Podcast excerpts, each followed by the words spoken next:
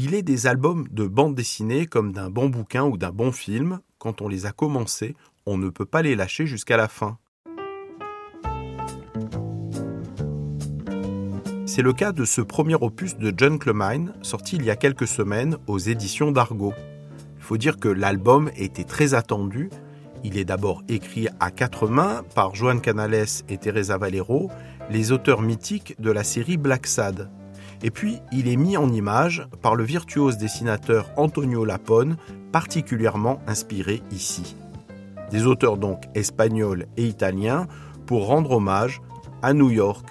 En effet, L'histoire nous plonge dans le New York des années 40 où l'on rencontre Arch, un dessinateur brillant mais sans le sou, qui vit avec Navit, une jeune femme sublime qui galère économiquement elle aussi. Malgré leur amour, ils se quitteront chacun pour suivre leur voie, mais la destinée est toujours pleine de surprises. L'autre personnage essentiel de ce roman graphique, c'est la ville de New York elle-même, ville gigantesque et impitoyable où tout semble possible et pourtant si difficile à obtenir. Navit, jeune femme en rupture avec sa famille juive orthodoxe, y héritera, contre toute attente, d'un magazine pour hommes, Clemine, un titre au bord de la faillite. Qui d'autre qu'Antonio Lapone pouvait donner vie à ce passionnant récit à la Mad Men? Inspiré par les années 50, son trait de crayon aux accents rétro offre incontestablement un graphisme stylé et original à l'album. Pour moi, c'est très important parce que c'est vraiment le, travail le plus, je peux dire, le plus difficile, hein, parce que j'ai travaillé avec euh, vraiment euh, deux personnes euh, vraiment magnifiques d'abord, Teresa et Juan, et ils m'ont vraiment créé un scénario fait pour mon, euh, mon style de dessin. Donc ça, c'est vraiment quelque chose de, de génial.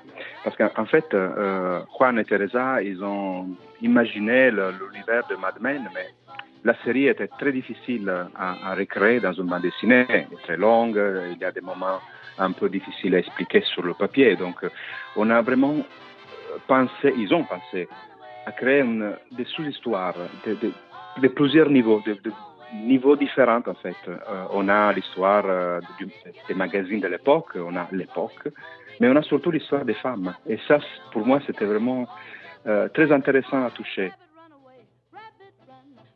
Navit va trouver avec son avocat de quoi donner un sens à sa solitude.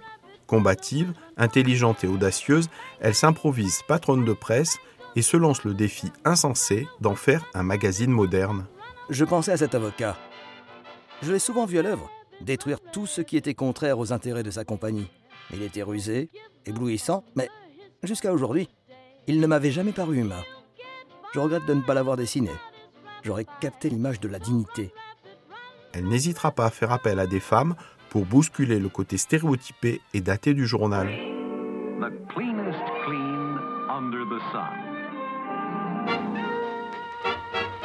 Madame, monsieur, vous avez un homme près de vous Un père Un fils Un frère Une légion d'admirateurs peut-être. C'est vous qui vous en occupez Vous les aimez Vous leur donnez le meilleur de vous-même.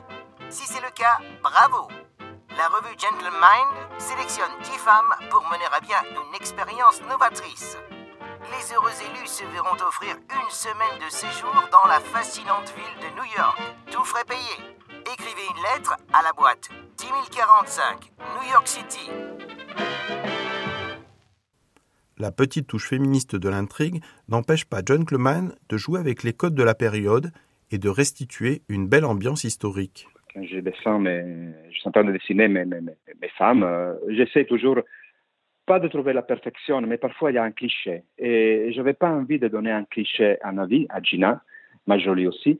Et, donc j'ai étudié un personnage un peu plus pointu, un peu plus euh, moins euh, poupée. C'est, un personnage difficile. Pourquoi? Parce qu'elle est, elle est une femme très, très, très, très forte, et au même moment, elle est très faible. Euh, on ne va pas expliquer pourquoi, mais c'est pas évident de créer un personnage. Dans le récit que, j'avais déjà dessiné dans Greenwich Village, par exemple, on a la poupette euh, d'époque, donc la, la, la, Marilyn. Mais ici, on avait besoin d'un personnage avec un peu plus d'épaisseur. Une Barbara Streisand, par exemple. Euh, elle n'est pas belle, mais elle est sublime. Le personnage de Navit n'est pas forcément féministe, mais elle ose, elle bouscule, elle prend le pouvoir dans un monde d'hommes.